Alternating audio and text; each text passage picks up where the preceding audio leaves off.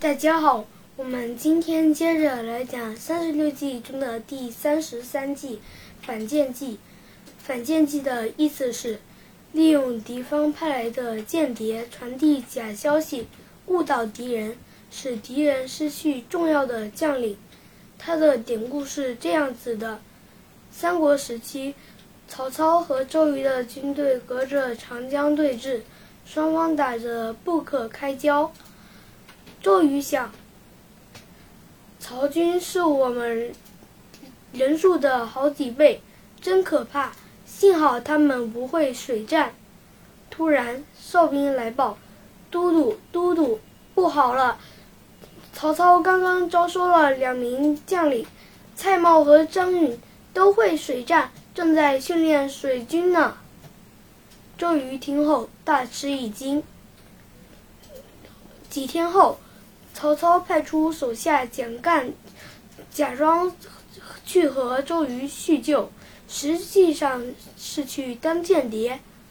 周瑜早就猜到了蒋干会来当间谍，他想出了一个办法。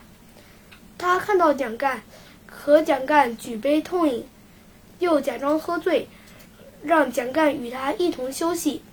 蒋干在周瑜的床上看到一封书信，他看到周瑜睡着了，十分高兴。他打开书信一看，竟是蔡瑁和张允写的投降书。要和周瑜一起反抗曹操。蒋干看了，十分惊讶。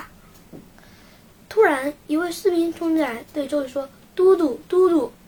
周瑜问：“什么事情啊？”那位士兵又说：“蔡瑁和张允说。”周瑜连忙对那士兵说：“嘘，小声点，别被蒋干听到了。”蒋干听后。更是惊讶了。第二天，蒋干赶回曹营，跟曹操说了蔡瑁和张允投降的事情。曹操十分气愤，处死了蔡瑁和张允。其实这一切都是周瑜的计谋，他伪造投降书，使曹操丢失了两名重要的将领。